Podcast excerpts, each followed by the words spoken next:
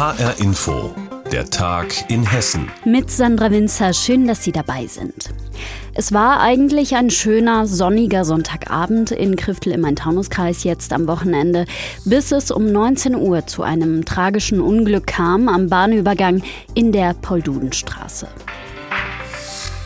Ein 74-jähriger Mann mit Sehbehinderung ist dabei ums Leben gekommen. Erst vor zwei Wochen hatte es dort einen Unfall gegeben. HR-Inforeporter Jonas Schulte war vor Ort. Das ist schon sehr komisch und unheimlich, ja, weil es jetzt schon das zweite Mal ist, ja. dass hier in so kurzer Zeit was passiert ist. Ich glaube, ich kannte die Person auch vom Sehen.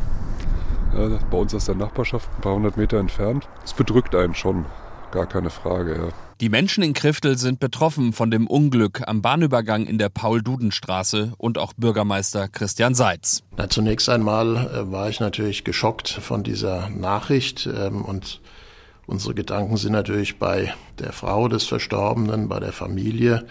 Wir kennen natürlich auch den Verstorbenen, der ja in der Kommunalpolitik hier tätig war und das überstrahlt natürlich jetzt zunächst einmal alles. Wie genau es zu dem Unglück kommen konnte, das ist noch unklar. Fakt ist, der 74-Jährige war sehbehindert und mit Blindenhund unterwegs.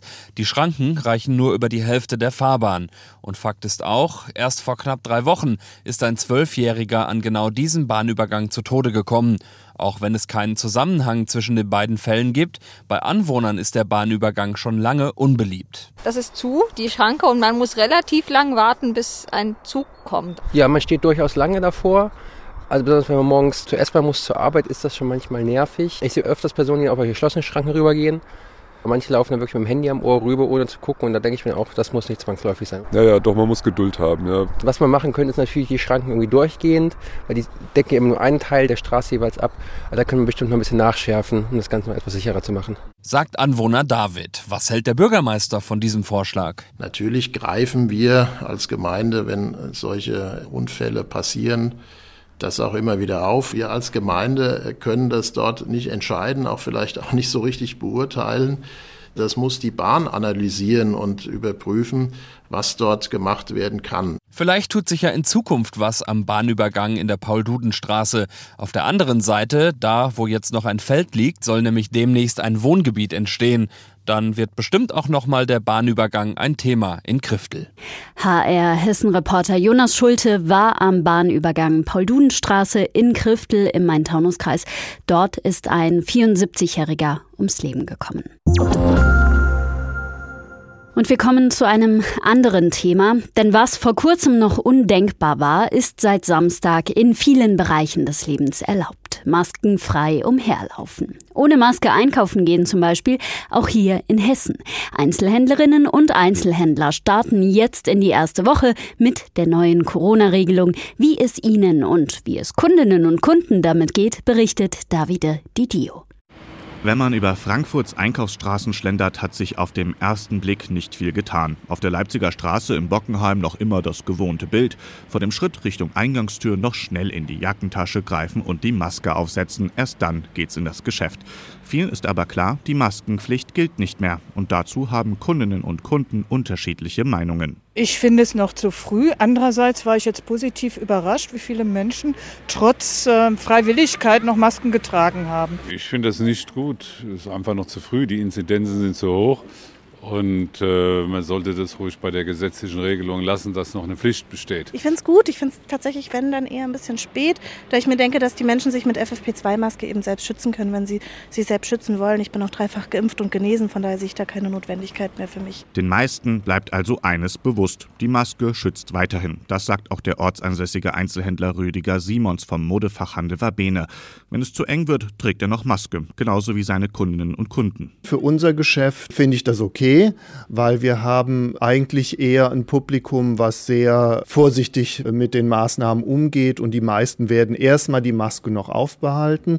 Ich muss sagen, in Supermärkten oder in Geschäften, wo wirklich viele Leute sind, würde ich selber auch freiwillig die Maske noch auflassen. Da halte ich es noch für ein bisschen gefährlich, aber man kann das nicht alles über einen Kamm scheren. Ein Blick in den Supermarkt, die meisten haben noch eine Maske an. Viele Einzelhandelsketten verzichten darauf, per Hausrecht die Maskenpflicht durchzusetzen.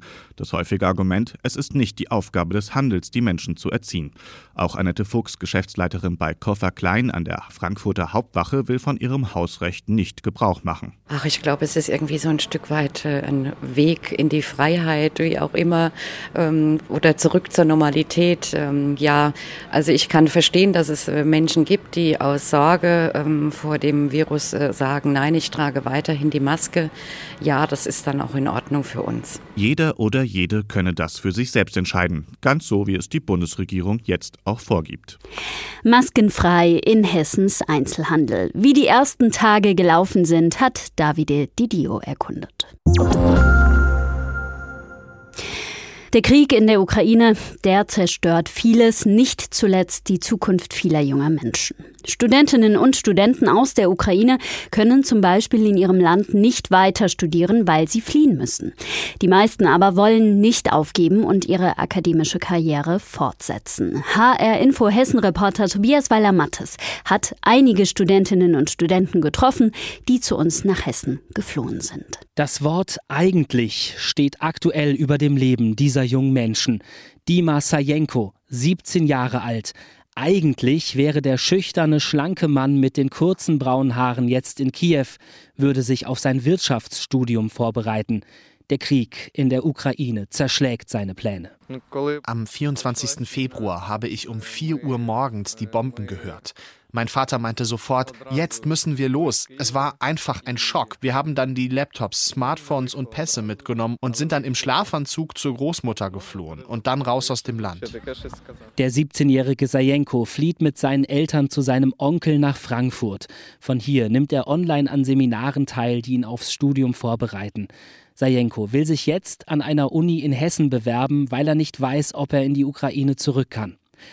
Eigentlich hätte Natalia Jaroschenko vor wenigen Tagen ihr Austauschstudium an der Uni Kassel beendet. Ohne den Krieg wäre die 25-Jährige jetzt zurück in Sume im Nordosten der Ukraine. Da ich keine Möglichkeit hatte, seit Oktober meine Heimatstadt zu besuchen, wäre ich heute mit allen meinen Freunden zusammen Kakao trinken, Mandelcroissant essen, weil sie in meiner Stadt die besten sind. Und danach hätten wir uns mit meinen Patenkindern und deren Eltern auf dem Spielplatz getroffen, um den Kindern beim Spielen zuzusehen. Natalia Jaroschenko kann erstmal an der Uni Kassel bleiben. Ihr Stipendium ist zwei Monate verlängert worden. Ungewisser ist die Zukunft für Studierende, die aus der Ukraine fliehen und in Deutschland weiter studieren wollen. Hunderte Anfragen gibt es an hessischen Unis. Julia Volz von der Uni Gießen will Studierenden von ukrainischen Partnerunis unbürokratisch helfen, auch wenn die Einschreibefrist für das Sommersemester eigentlich schon abgelaufen ist. Die können hier eingeschrieben werden, ganz regulär als Austauschstudierende, also sich dann noch aus der Ukraine in Sicherheit bringen und hier das im Sommersemester das Studium aufnehmen. Anastasia Dovbüsch hat an die Uni Mainz geschrieben, ob sie dort studieren kann. Die 18-Jährige mit den rot-braunen gelockten Haaren hat in Kiew im ersten Semester internationale Beziehungen studiert. Mit ihren Eltern ist sie nach Frankfurt geflohen, ohne Uni-Unterlagen. Aber ich kann das Ganze in der Ukraine beantragen. Alle Schulleistungen, Unileistungen, all die wichtigsten Papiere. Also die ukrainischen Universitäten sind jetzt bereit, alles online zur Verfügung zu stellen. Obwohl sich sein Leben gerade dramatisch geändert hat, wirkt der 17 Jahre alte Ilya Wolosnik in seinen Skaterklamotten unbekümmert.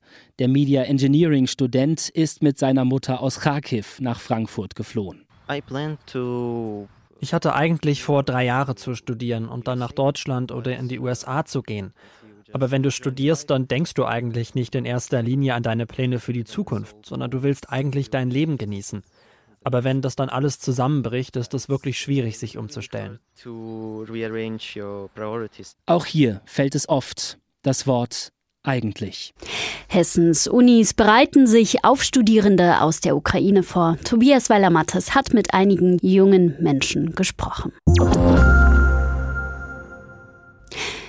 Es ist zwar noch richtig kalt, aber 150.000 Bäume sollen rund um Witzenhausen im Werra-Meißner Kreis bald wieder blühen. Ein weißes Meer aus Kirschblüten soll es im Werratal geben. Passend dazu hat bei Witzenhausen Deutschlands erstes Kirschkino aufgemacht. Was das genau heißt, hat HR Hessen-Reporter Jens Wellhöhner erkundet. 150.000 Kirschbäume sollen rund um Witzenhausen im Werra-Meißner Kreis bald wieder blühen. Rechtzeitig Dazu eröffnet bei Witzenhausen Deutschlands erstes Kirschkino. Neben einer Kirschplantage kann man in einer Scheune einen Film über den Kirschanbau sehen. Seit heute läuft dieser 20-Minuten-Film in Endlosschleife im Kirschkino. Es dauert gar nicht lang und dann hat Sabine Budde ihren großen Auftritt. Sie führt im Film eine Kindergruppe durch eine Kirschplantage. Müsst mal gucken, da ganz oben an der Leiter Jetzt zur Eröffnung des Kirschkinos sieht sich Sabine Budde selbst auf dem Bildschirm und muss lachen. das sage ich jetzt besser nicht. Die Frau vom Geo-Naturpark Frau Holleland ist Kirschspezialistin. Super, wenn ich jetzt die Kirschblütenbilder sehe, dann freue ich mich drauf, dass die Kirschen bald wieder blühen und man kann hier echt ganz nah an die Kirschbäume rankommen und sich alles wirklich aus der Nähe genau angucken und das macht schon Spaß. Das Kirschkino ist in einer Scheune. Gleich daneben ist die Kirschplantage vom Hof Kindervater. Die Bäume stehen hier in Reih und Glied, knorrig und urig.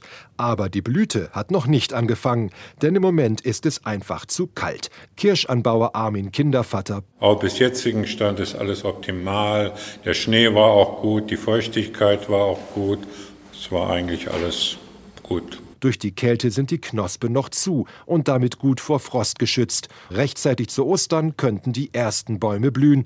Gästeführerin Sabine Budde hält ein flammendes Plädoyer für die Kirschen aus Hessen. Ja, der Trend der Zeit sind ja eigentlich regionale Produkte. Ja, also wir wollen weiter Witzenhäuser Kirschen essen und nicht die Kirschen aus der Türkei. Oder letztens habe ich welche aus Chile gesehen im Supermarkt. Also das ist, denke ich, nicht das, wo wir hinwollen. Und so eine Obstbauregion wie das Kirchenland Witzenhausen, die kann es nicht geben ohne aktive Obstbaubetriebe. Das geht einfach nicht. Deshalb sollen in Zukunft noch mehr Touristen ins Werratal kommen, zur Kirschblüte und im Sommer zur Kirschernte. Das neue Kirschkino ist dabei eine der Attraktionen, neben dem wunderschönen Blütenmeer selbst, auch wenn es dieses Jahr etwas später kommt. Deutschlands erstes Kirschkino bei Witzenhausen. Jens Wellhöhner war dort. Und das war der Tag in Hessen zum Wochenstart mit Sandra Winzer. Die Sendung finden Sie täglich auch als Podcast auf hrinforadio.de und auf hessenschau.de.